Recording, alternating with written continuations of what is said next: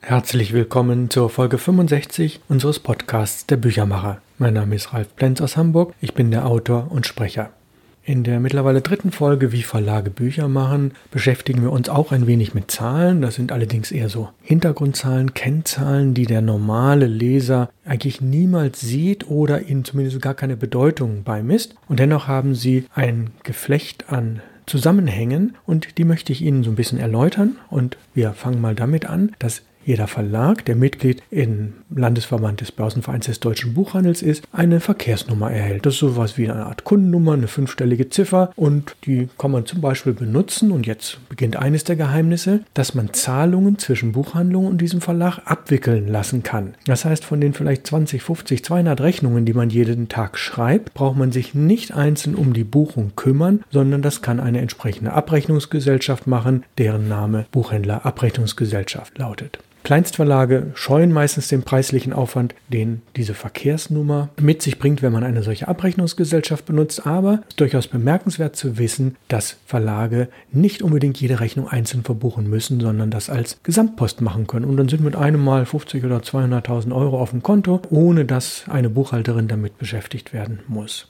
Wenn man als Verlag sowohl eine Versandbuchhandlung betreibt als auch den Verlag, dann erhält man natürlich zwei verschiedene Nummern. Das eine ist als Verlag diese sogenannte Kreditorennummer und als Buchhandel die Debitorenverkehrsnummer. Denn als Versandbuchhändler darf man ja bei anderen einkaufen. Diese Verkehrsnummern, so heißen sie, die werden in allen Adressbüchern gelistet und interessanterweise sind sie nicht identisch mit dem, was in der ISBN drin steckt. Zur ISBN kommen wir gleich. Damit Ihr neues Buch von jeder Buchhandlung bestellt werden kann, ist die International Standard Book Number, abgekürzt ISBN, nicht nur ein hilfreiches Mittel, sondern für alle Verlage natürlich ein absolutes Muss, selbst für Autoren, die nur ein oder zwei Bücher im Laufe von ein paar Jahren rausbringen. Ohne ISBN ist das Buch wertlos. Man fordert bei der Buchhändlervereinigung in Frankfurt für ca. 30 Euro einen entsprechenden Datensatz an, ob das nun auf Papier ist oder elektronisch. Dafür erhält man 100 Nummern unter der Voraussetzung, dass man nicht nur einen einzelnen Titel macht. Die jeweiligen Nummern bestehen aus folgenden Teilen. Vorneweg die Landeskennziffer, dann die Verlagskennziffer, die Buchnummer und eine Prüfziffer. Und ich muss das ergänzen, ganz, ganz vorne die 978, die bei jedem Buch ist. Das ist eine Kategorie, dazu kommen wir gleich noch. Das Buch, was ich Ihnen vor ein paar Wochen vorgestellt habe, Bücher retten die Welt, hat die Nummer 978 3 902 968 44 9. Und jetzt gucken wir uns die einzelnen Teile an. Die 978 ist die Warengruppe, also es geht um Bücher oder elektronische Produkte mit Buchinhalt. 978 ist die Warengruppe. 3 ist die Landeskennzahl, also deutschsprachig. Dann kommt mit 902968 die Verlagsnummer. 44 ist die Buchnummer innerhalb dieses Verlags und 9 ist die Prüfziffer. So, wie ist das Ganze entstanden? Das war in England der 1960er Jahre. Dort hat eine große Buchhandelskette das in der Rohform erfunden und in den 60er Jahren griff die Internationale Organisation für Normung, abgekürzt ISO, in Genf in der Schweiz diesen Vorschlag auf und optimierte ihn 1968, sprich seit rund 50 Jahren gibt es die ISBN, die International Standard Book Number. Diese lange Zeit gültige ursprünglich zehnstellige Buchnummer wurde dann 2006 als 13-stellige Buchnummer weltweit genormt. Eine letztlich große Erfolgsgeschichte. Und der auf den meisten Buchrücken abgedruckte ERN-Code, der Strichcode, ist die optische Umsetzung, ergänzt um eine Prüfziffer. Wenn also ein Verlag die Nummer vergeben hat, dann kann er mit einem kleinen Windows- oder Apple-Programm eine EPS-Datei erzeugen, die den Strichcode erzeugt und das wird auf dem Buchtitel dann platziert. Abzulesen an der Nummer kann man eine ganze Menge, nämlich man kann also aus der ISBN die Sprache, die Größe des Verlags und die maximale Titelzahl ablesen. Verlage mit dreistelliger Verlagsnummer gehören zu den größten. Diejenigen mit einer vier- oder fünfstelligen Nummer sind mittelgroß. Die Kleinstverlage teilen sich die sechsstelligen Nummern. Die Buchhändlervereinigung vergibt Titelmeldungsformulare für ISBNs. Üblicherweise sind das 100 und für die ersten 100 Formulare oder Nummern bezahlt man rund 100 Euro und dann später für jeden Titel rund 2 Euro, wenn sie auf Papier gemeldet werden, beziehungsweise bei elektronischer Meldung etwas weniger. Nur ein kleines Beispiel habe ich. Ein Verlag zahlt beispielsweise aufs Jahr gesehen rund 50 Euro, wenn er etwa 20 Titel anmeldet. Eigentlich soll man das zum 10. Juni und zum 10. Januar machen, weil halbjährlich immer der Meldeschluss ist. Aber auch das hat sich letztlich geändert alle Titel eines Verlages, die im VLB, dem Verzeichnis lieferbarer Bücher erscheinen. Das gibt es zwar noch in gedruckter Form, aber es hat eigentlich keine Bedeutung mehr. Üblicherweise hatte früher jede Buchhandlung diesen dicken Wälzer. Und wenn man sowas antiquarisch mal in die Hände bekommt, ist ein ganz tolles Buch. Da hat man eben hunderttausende Titel auf einmal, kann super drin recherchieren, aber das gedruckte Exemplar ist eigentlich Vergangenheit. Da mittlerweile fast alle Buchhändler einen Zugriff auf diese sogenannte VLB-Datenbank haben, die ihnen tagesaktuell ermöglicht zu recherchieren, meldet ein Verlag neue Titel natürlich nicht im Halbjahresrhythmus, wie gerade kurz vorgeschlagen, sondern sobald alle Angaben feststehen. Für jeden Leser sind über das Internet diese Daten ebenfalls einsehbar. Und jetzt kommt die Webadresse, die schön einfach ist und die hochwertvoll ist, www.buchhandel.de. Ganz einfach, buchhandel.de. Das sind alle lieferbaren Bücher, also das VLB, kostenlos für jeden einsehbar. Ein unverzichtbares Rechercheinstrument für jeden Schreibenden. Und natürlich nicht nur werden Bücher dort drin erwähnt, sondern zu jedem Titel auch die unterschiedlichen Ausgaben, sprich Audiobooks, E-Books, Taschenbücher, Buchclub-Ausgaben und ähnliches mehr. Und das Entscheidende ist, diese Titel sind wirklich alle lieferbar. Ich glaube, wir befinden uns jetzt bei einer Zahl von rund 800.000. Im Gegensatz dazu, dass vielleicht ein Titel, der vielleicht vor zwei Jahren erschienen ist, aber nicht mehr lieferbar ist, dann weiß man, aha, wenn der nicht über buchhandel.de verzeichnet ist, dann gibt es den nicht mehr. Möchte man einen Titel erwerben, den es dort in der Datenbank nicht mehr gibt, und das ist teilweise wirklich schon nach wenigen Jahren der Fall, zumindest bei Taschenbüchern, dann gibt es eine andere hervorragende Adresse zvab.de also wieder www.zvab.de. Das ist das Zentralverzeichnis der antiquarischen Händler in Deutschland, also der Antiquariate. Dazu werde ich später noch ein bisschen mehr sagen. Da verbergen sich wirklich ein paar Geheimnisse dahinter, um Bücher kostengünstig gebraucht zu erwerben in jeglicher Ausstattung. Zu teilweise sehr, sehr günstigen Preisen ist das eine ganz tolle Adresse. Ja, seit rund 20 Jahren können Verlage ihre Titel nicht nur online melden, sondern auch tagesaktuell und im passwortgeschützten Bereich können Sie natürlich Änderungen vornehmen.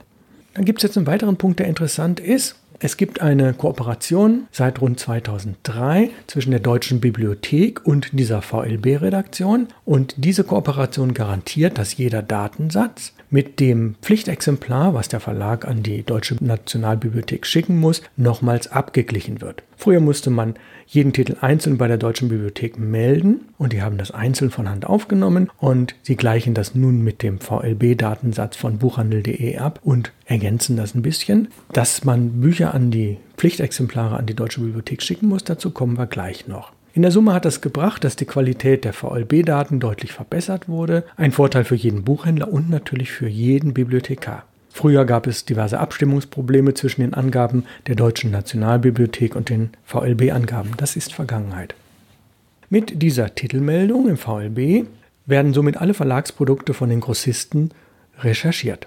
Aber diese Titel werden nicht automatisch von den Großhändlern oder Barsortimentern bestellt und vor allem nicht sofort in deren Online-Buchkatalog aufgenommen. Hierzu muss ein Verlag diese einzelnen Titel aus dem VLB als XML-Datei generieren und den Barsortimentern, Libri, KNV, Zeitfracht, wie sie alle heißen, übermitteln wenn ein Kunde in einer Buchhandlung lediglich aufgrund einer ISBN ein Buch bestellt, welches er sich aus einem Prospekt abgeschrieben hat oder online irgendwo gesehen hat oder es mal in der Hand gehabt hat, dann weiß der Barsortimenter, bei dem der Buchhändler seinerseits das Buch bestellt, sofort, um welchen Titel es sich handelt, auch wenn er das Buch noch nie gesehen hat. Das ist Buchhandelsalltag. Sie wissen, beim Buchhändler sagen Sie die und die Nummer und dann hat er das sofort mit allen bibliografischen Angaben auf seinem Monitor zu sehen. Der Buchhändler kann mit Hilfe der Verlagsnummer im Adressbuch für den deutschen Buchhandel, herausgegeben vom Börsenverein, die Anschrift herausfinden und kann dann auch direkt beim Verlag bestellen. Das ist auch zurückgegangen in den letzten Jahren. Mittlerweile bestellt der Buchhändler überwiegend beim Großhändler, aber wenn er bessere Konditionen haben will, oder wenn er vom gleichen Verlag sowieso noch was bestellen will oder mehrere Exemplare dieses Titels bestellen will, dann bestellt er immer direkt beim Verlag. Denn je größer der Rabatt ist, den er gewährt bekommt, umso interessanter wird es für den Buchhändler. Diese Verschiebungen, die sich ergeben haben, da werden wir später noch zukommen. Warum bestellen eigentlich Buchhändler mittlerweile deutlich weniger bei Verlagen? Ja, die ISBN und die Eintragung in der VLB-Datenbank erleichtern dem Bibliothekar natürlich die Arbeit des Katalogisierens. Zum Thema Bibliothek hatten wir schon mal was gesagt, wir werden später nochmal wieder darauf zurückkommen.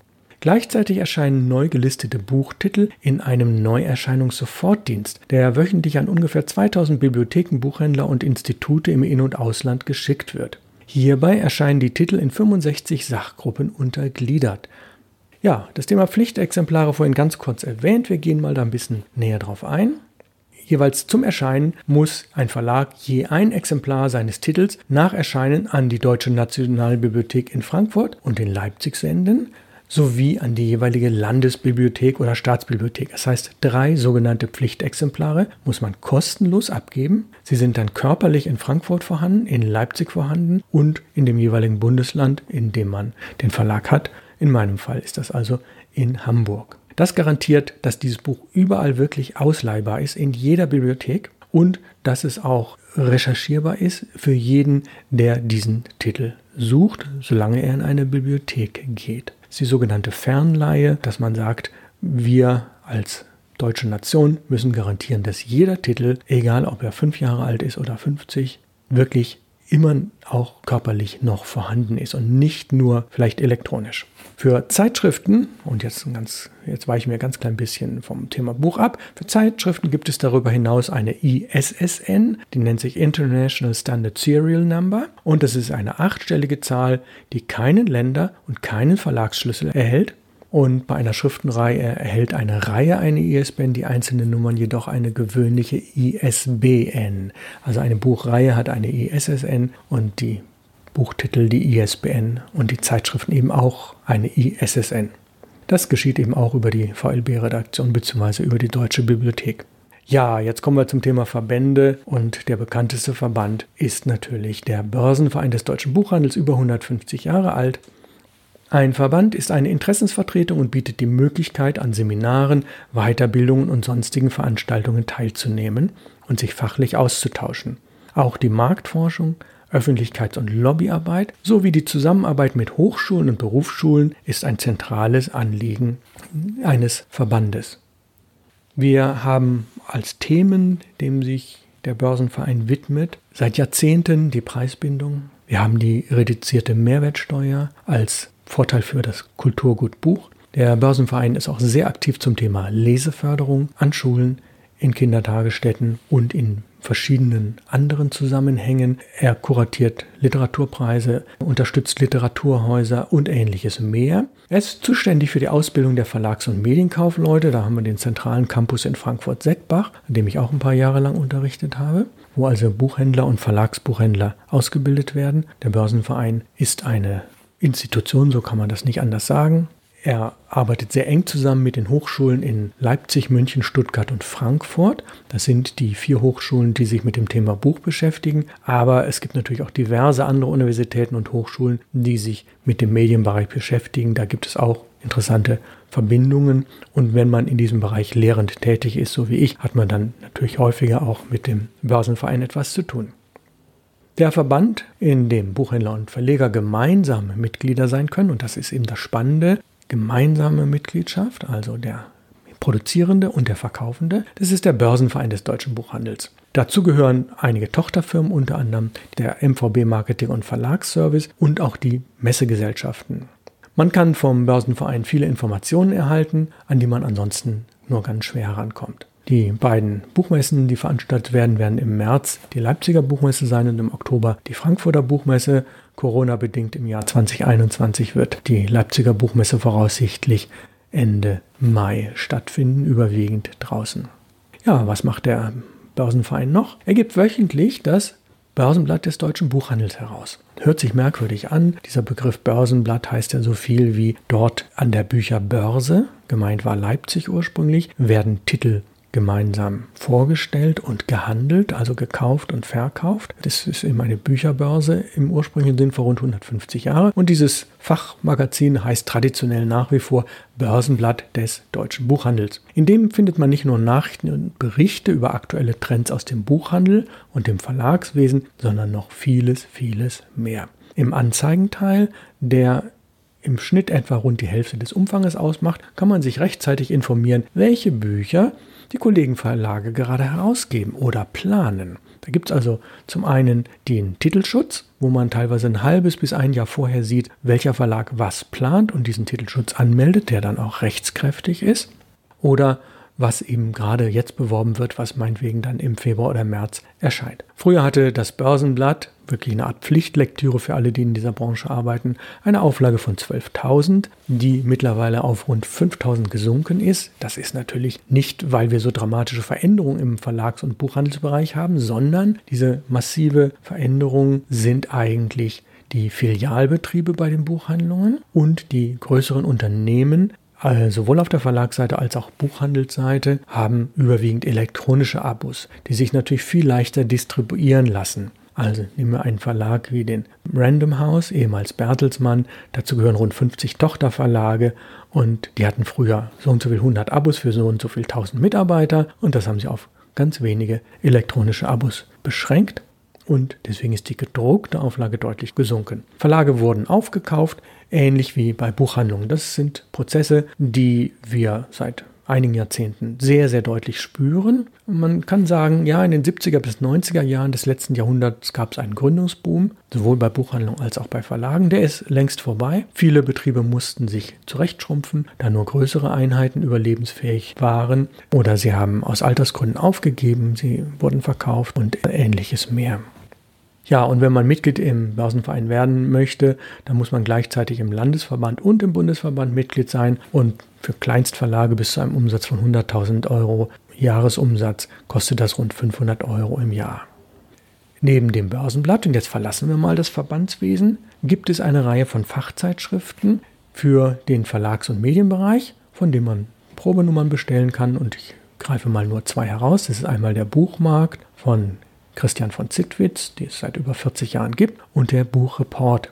Das war früher der Harenberg Verlag, jetzt der Spiegel Verlag. Beide geben sogenannte Bestsellerlisten heraus und die bekannteste ist natürlich die Spiegel Bestsellerliste, die also im Buchreport erscheint. Die wird von Media Control erhoben und ob und wie diese Bestsellerliste zustande kommt, da werden wir später nochmal drüber plaudern.